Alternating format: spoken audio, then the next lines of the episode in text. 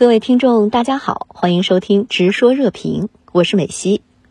美国政府对华最后的疯狂还在无底线上演。商务部周四升级所谓对军事终端用户的限制，而国务院同日又以南海议题为幌，对中国企业及相关官员实施签证限制。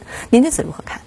好的，主持人。那么疯狂和无耻，这是毫无底线的，甚至啊，在大限到来之前还要变本加厉。我想这是特朗普政府的做派和嘴脸，甚至可以说呢是遗产。那么当然呢，全世界也正在报以更大的嘘声和白眼。那么，这从上周华盛顿骚乱之后，包括德国总理默克尔、英国首相约翰逊以及法国总统马克龙等等一众的西方铁杆盟友，他们呢罕有的同声来谴责特朗普，就是一个最佳的见证。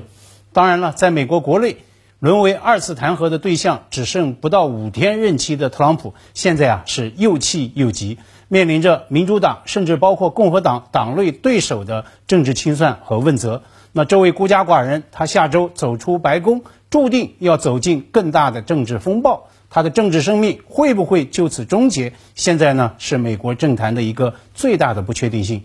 按照路透社今天电稿的说法，那么这是特朗普政府对华的 final swipes，所谓最后的攻击，而且呢是负数。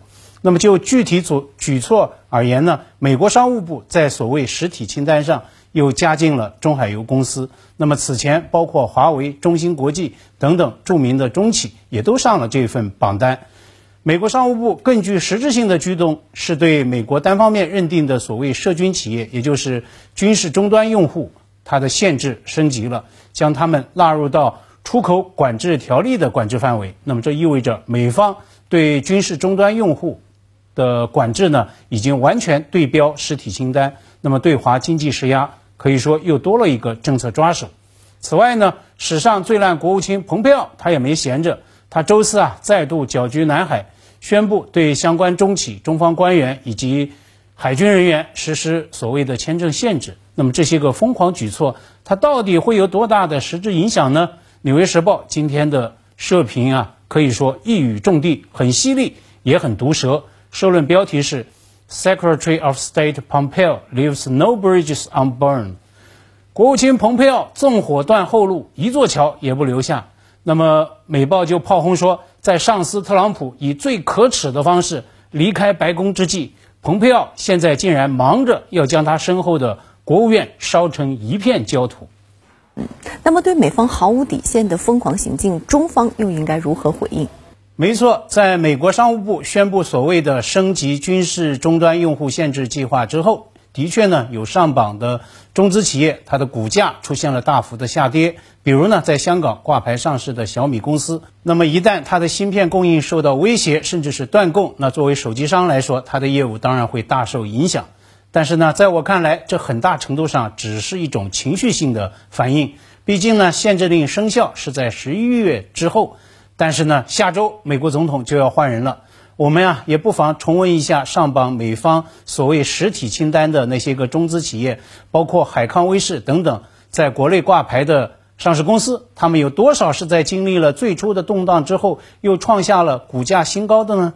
那么国内市场不是已经传出所谓求上榜的段子了吗？那么进入到美方实体清单，已经被企业看作是自身科技实力的一种另类的证明。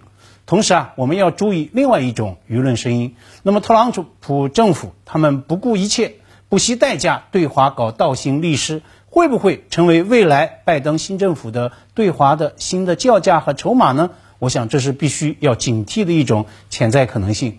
国委兼外长王毅这句话说的最有力，也传播最广。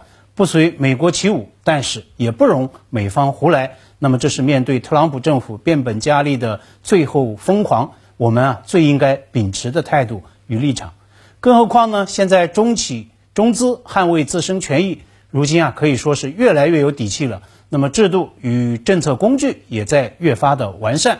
中方的不可靠实体清单现在呢正在拟定中。中国商务部新年一号令的这个舆论传播效应更是在持续的发酵。有媒体就认为，商务部公布实施的阻断外国法律与措施不当域外适用办法。是对美国多年来利用长臂管辖、大肆打压中企中资行径的明确的反制。所以啊，未来如果真的遭遇到物料的限制，那么小米它是可以援引一号令来主张自身合法权益的。美国当选总统拜登周四晚公布总额达1.9万亿美元的经济刺激计划，给每个美国国民派遣两千美元，同时也将投入4150亿美元用于战役及新冠疫苗接种。您对此有何观察？拜登呢，他无疑很看重这一次的政策政策宣誓。那么 CNN 甚至把它称作是当选总统的 first big bet，是拜登首个政策下重注。那么 CNN 很夸张地表示说，从周四晚向全美宣讲经济刺激方案那一刻起，拜登已经开始提前行使总统权力了。我之前在节目中也多次提到，拜登他一进白宫就面临两大最紧迫的议程，其一呢是疫情应对，其二就是经济的提振。那么对这两大关切，刺激计划。可以说全覆盖了，但是呢，我个人认为，拜登宣讲刺激计划时呢，他的内心恐怕也还是有点发虚的，因为啊，现在华盛顿的头号议程是弹劾，那么一旦参院启动耗时耗力的弹劾审判程序，那么拜登内阁大员的任命听证啊，都可能会被压后，更不要提。发力两大紧迫议程了，所以啊，我建议要理解拜登经济刺激方案的背景和意涵，我们呢应该联系美国媒体今天发布的另一个头条新闻，一起合并来做解读。那么就在拜登宣布经济刺激计划之后不久，那么美国 CNBC 财经电视台今天啊在网站发布了一个即时头条：中国下周一发布 GDP 的数据。那么经济学家预测在这里。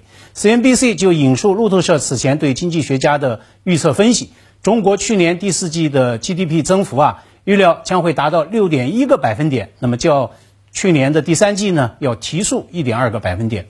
那么路透社的预测数据靠不靠谱？下周一就会见分晓。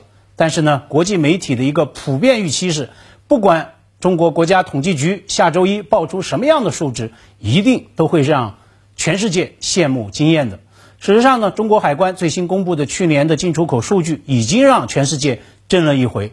彭博社今天的报道标题是，在报告新冠病例一年之后，那么中国经济表现超出全世界的预期。